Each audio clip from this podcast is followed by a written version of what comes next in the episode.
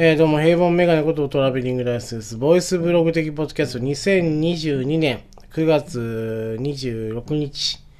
えー、月曜日の配信を始めたいと思います。よろしくお願いします。なんかね、蒸し、蒸し暑さが、えー、戻ってきまして、朝、夕は涼しいんですけど、まあ今日も一雨降ってですね、結構暑くて、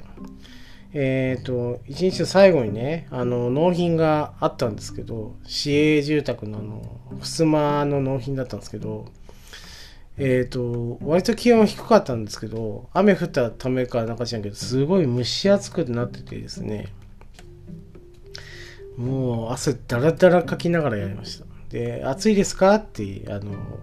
先週の方が言われましたけど、暑いですって言って 正直ね、暑いですねつって、あの、雨降って、もう蒸し暑いですねつって、あの、にこやかにね、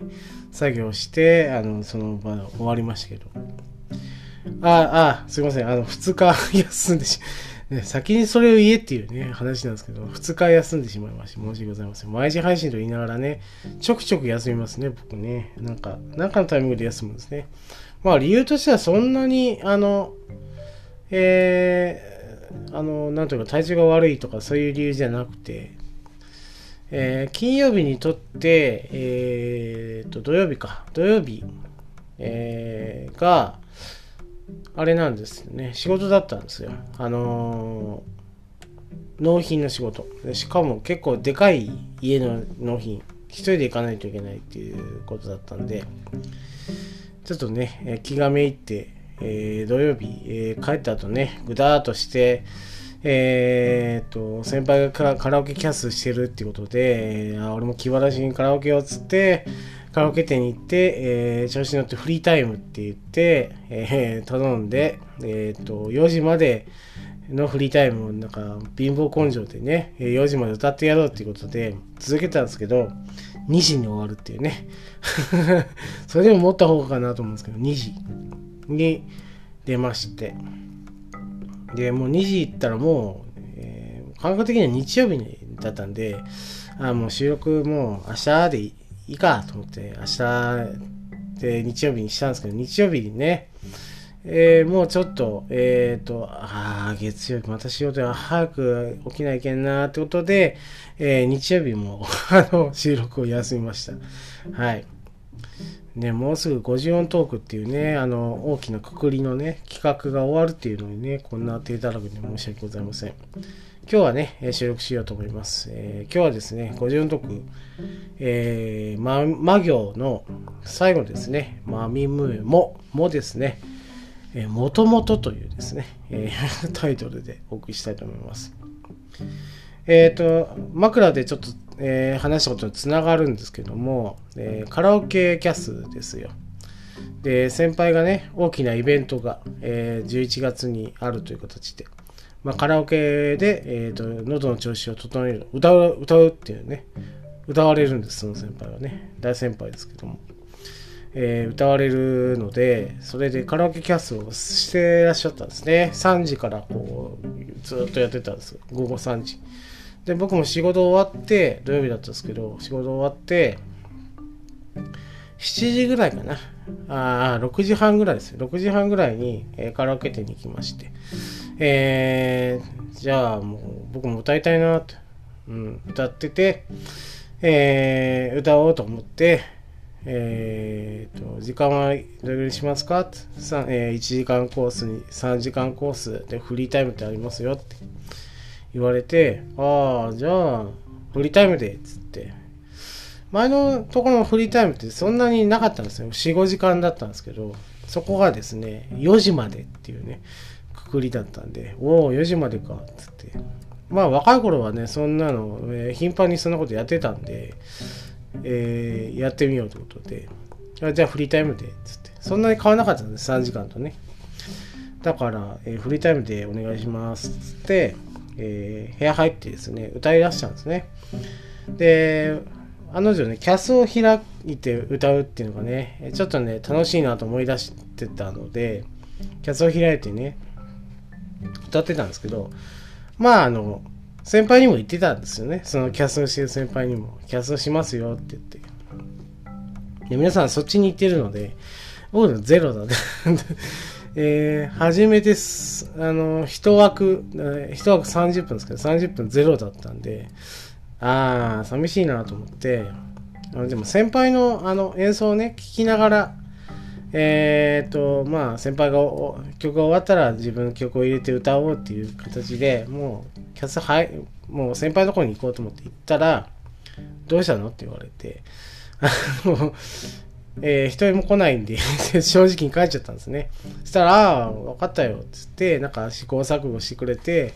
コラボでやってみたらどうかって言ったら僕がイヤホン忘れて、えっ、ー、と、こっちの音がもう丸々入ってしまうっていう、あの、ハウリングするみたいな感じになってしまって、これじゃ良くないってことで、あの、まあ、俺ももうやめるからってことで、終わった後に、えー、そっちに、この、今キャスで集まってくださってる方はそっちにやるように誘導するからっていうね、もう本当に優しい先輩ですよ。うん。気を使っていただいて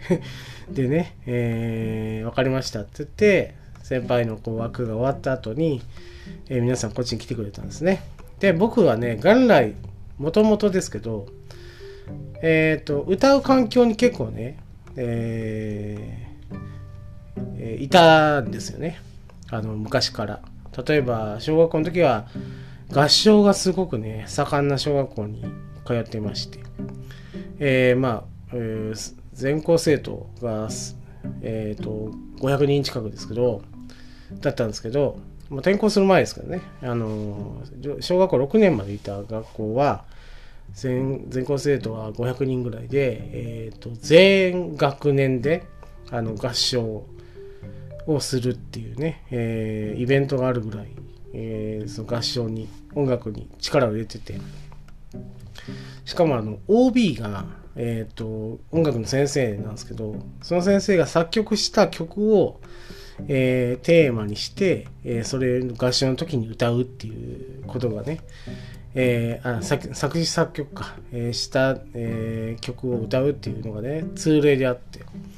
もう脈々と、まあ、各学年あの合唱にね通じたことをやってましてまあ歌が歌うの好きにこうなっていくっていうね過程がもう地盤ができてて。でえっ、ー、と転校してから中学になったら中学も、えー、合唱する、えー、ことが多くてですね。まあ第三章とかね。もうど定番ですけど。えーえーと、あの愛あの素晴らしい愛をもう一度とかね。えー、そこら辺の曲を合唱するっていう中学校だったんでそこで、えー、また合唱のところに触れ合って歌うことにこう何のあの抵抗もなくね。で文化祭ではバンドをしてね、えー、スパークとかね。EM のスパークをね歌いましたよ。はい、で途中でね演奏が止まるってトラウマ体験をしましたけど俺の声がちっちゃすぎて俺歌ってるつもりだったんですけどみんなのねギターとかねあの楽器の音が大きすぎて俺の声が聞こえなくなって途中で演奏が止まるっていうですねトラウマ体験をしたっていうのでおなじみの体験しましたけどやっぱりね歌うことは楽しいなと思って。でえー、っと成人してからですね高校の同級生で成人式であったんですよ。で、部活が一緒だったんで、えー、えー、ともう一回、なんかもう遊び行こうぜってことになって、そっからですね、週1、えー、週末か、週末に、えー、カラオケに行くっていうね、友達2人と。えー、というのをね、何年続けたかな。俺が、おえっ、ー、と、転勤するまでなんで、7、8年それを続きました。はい。で、まあ、カラオケにもやっぱりこう、えー、もう行ってね、歌うっていうのも楽しいなと思ってて、まあね、そこで、あることがないんですよね。あの、言ってしまえば。下手くそっていう人がいないんです。はい。これがね、えーと、なかなかね、えー、気づくのは大変だったんですけど、うん、下手くそっていう言ってくれる人がいない。友達はもう盛り上がってもうその場の空気ですよね、えー、盛り上がってくれるし、えー、終わるたびに拍手をしてわーってさ叫あの盛り上がってくれるし。合唱大会っつったらもうみんながね、えー、全員でこう音を合わせてやるので、えっ、と、まあ、なんというか、まあ、形にはなるわけです。で、えー、自分が下手、下手であるっていうことを気がつくのが、えー、なかなかなかったんですよね。で、カラオケも気持ちよく歌えてたので、これは、えっ、ー、と、まあ、気持ちよく歌えるし、音程も取れているなと。で、点数もね、まあまあの点数が出るわけです。86とか90とかね、出てたんで、えっ、と、まあ、うまく歌えてるもんだと思ってたんですよ。で、キャスでね、あの、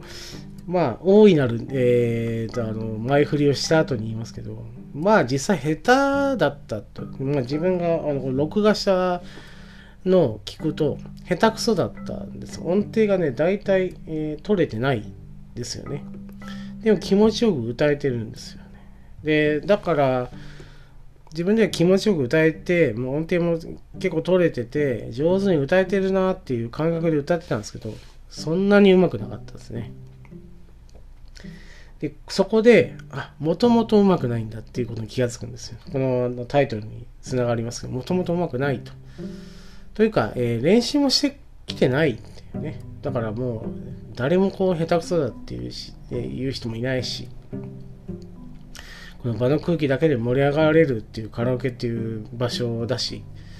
えー、だから空気感的にはもう盛り上がれば、えー、万々歳のところで歌っていたので自分が下手かどうかっていうのがねあんまり気づかずに、えー、いてまあ、えー、たまにキャスでね自分の声を録音して聞いてみたりしましたけどこの時は調子悪いとか、えー、緊張しているとかね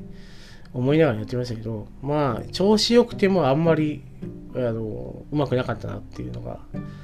えー、この録音を聞いて、録画ですけど、録画を聞いて、思って、ああ、そうか。でも、みんな、みんなにこう聞かせてる音源っていうのは、まあ、そのままなんだなっていうのがあって、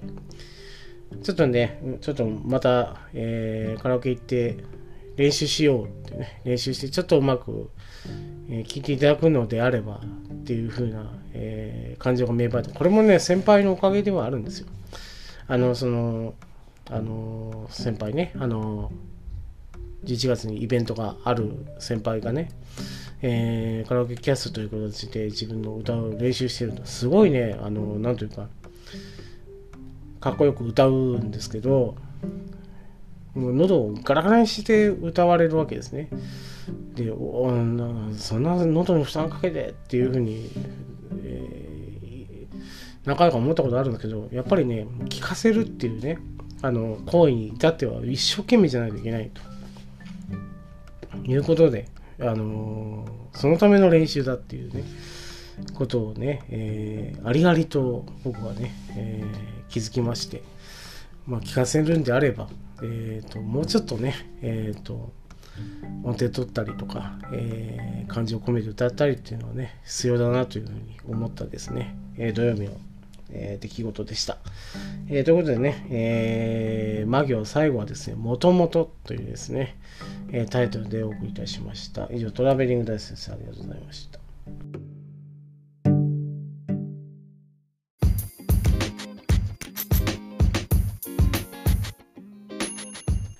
当番組では感想を募集しております。ハッシュタグ、ベリーバッカス。ハッシュタグ、カタカナでベリーバッカスで募集しております。皆さんの熱い感想、ご意見、お待ちしております。以上、トラベリングダイスでした。